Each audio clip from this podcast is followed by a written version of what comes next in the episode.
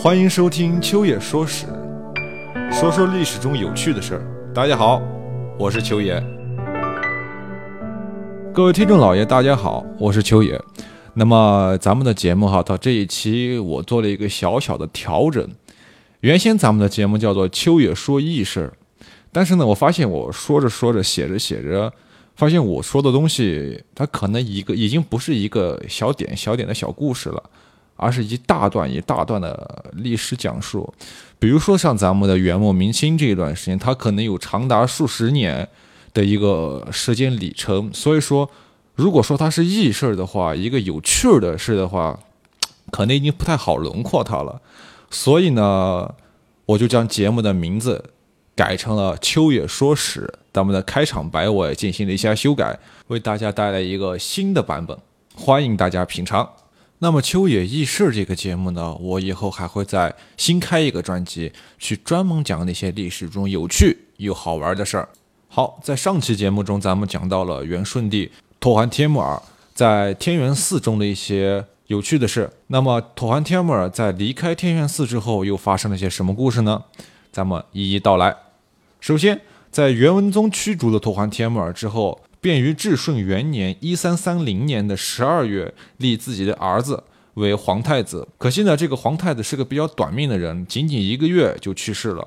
那么，这对于信仰藏传佛教、相信因果报应的元文宗夫妇来说，这无疑是一个沉重的打击。那么，他们尽管还有一个儿子叫做燕铁古斯，但是元文宗在至顺三年（一三三二年）八月濒临驾崩的时候说：“这是原文记载啊。”当年在王胡察都弑杀明宗皇帝，是我铸成的大错，后悔莫及。如今我有一子燕铁古斯，虽然我爱他，但现理应将皇位传给明宗的长子妥欢帖木儿，这样我去世以后也对明宗有个交代了。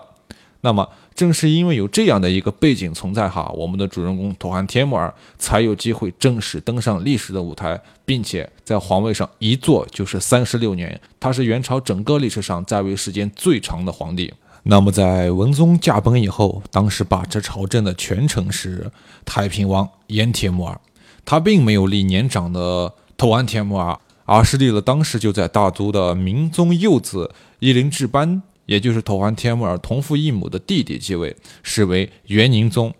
不料想，当年十一月，元宁宗都驾崩了，在位仅六个月，也是一个非常短命的皇帝。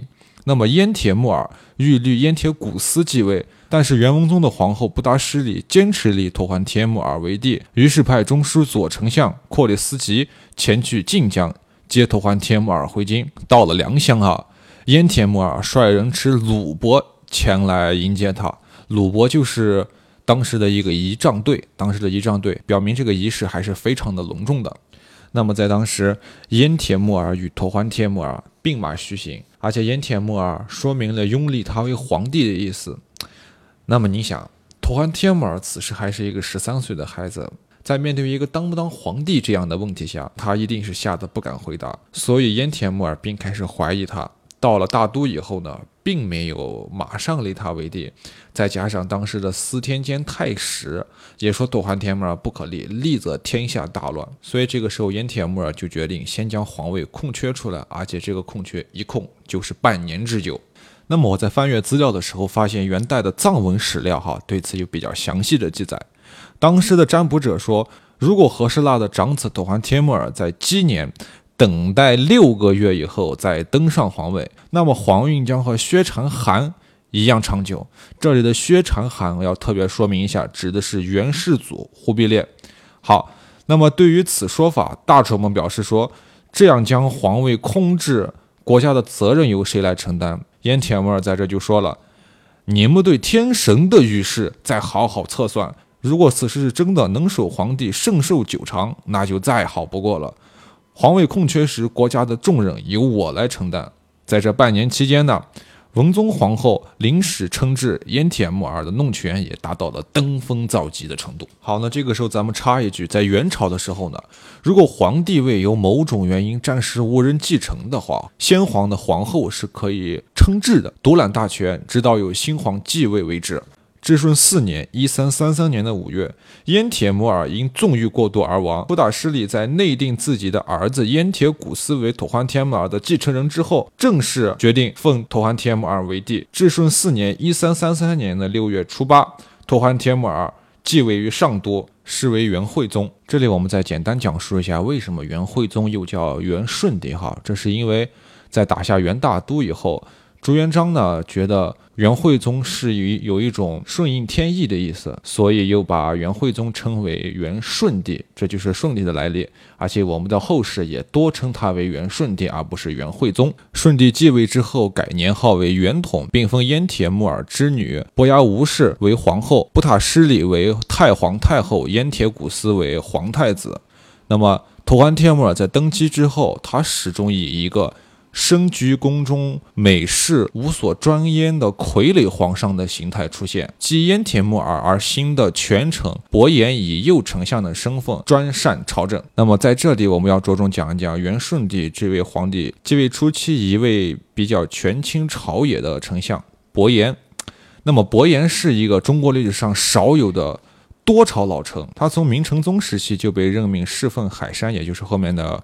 元武宗、元仁宗时期呢，命伯颜为周王和氏腊的府常侍，其后历任江南行台御史中丞、御史大夫、江苏行省平章事、陕西行省御史大夫等职，至治二年（一三二二年）复任南台御史大夫。泰定帝二年（一三二五年）又任江西行省平章事，三年任河南行省平章事。配虎符，并节制江淮驻军。往后，至和元年七月，太定帝死于上都，武宗就属燕铁木儿，任枢密院使，留守大都，谋立武宗子为帝，连结同党，发动政变，狗杀异己，严控枢密要害。同时，派遣同党明理董阿等驰骋迎接武宗次子怀王突铁木儿于江陵，并命以其谋密告严伯，使选兵用以义从。严伯呢，这个时候立即响应。筹集兵粮享用，并且征发民兵啊，增设驿马呀，修长城啊，然后挖战壕啊之类的，并且选募了骁勇之士五千人，一挺一起护卫着怀王北行。那么同僚平章等人呢，就觉得这样其实不好。这时候有一个参政叫做托列台，他想谋刺伯颜，但是被伯颜发现，并且处死了。怀王到汴梁的时候，伯颜就对怀王说：“这个时候应该速速北上到大都去继位，并且亲自带队护送怀王北上。”那么同年九月，怀王继任于大都，就是我们刚才说过驾崩了的元文宗。然后伯颜因为功劳比较大嘛，于是被加封了迎亲荣禄大夫、人领宿卫、巡家太尉、进开封府一同三司、录军国重事、御史大夫、中正院使。天历二年（一三二九年）的正月，拜太保。加中御侍卫军都指挥使。元明宗在位期间呢，他也被任命为左丞相。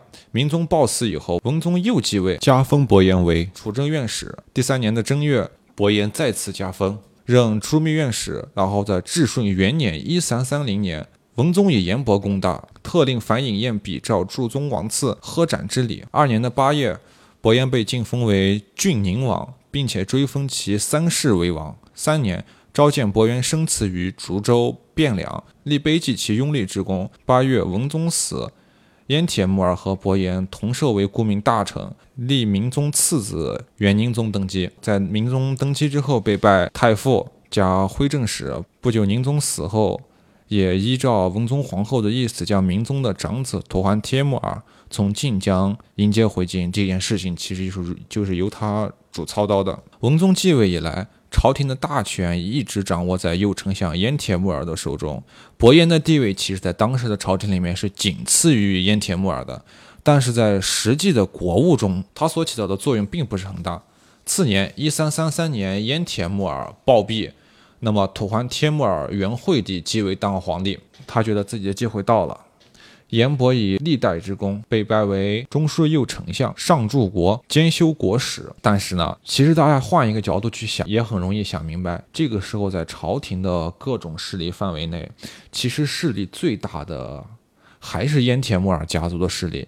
因为什么呢？燕铁木儿他他本身是先皇的后人，并且他的弟弟萨东为左丞相，儿子唐骑士为御史大夫，女儿还是托还帖木儿的皇后。到了元统三年（一三三五年）时，萨东去世，唐骑士升为左丞相，与伯颜争权。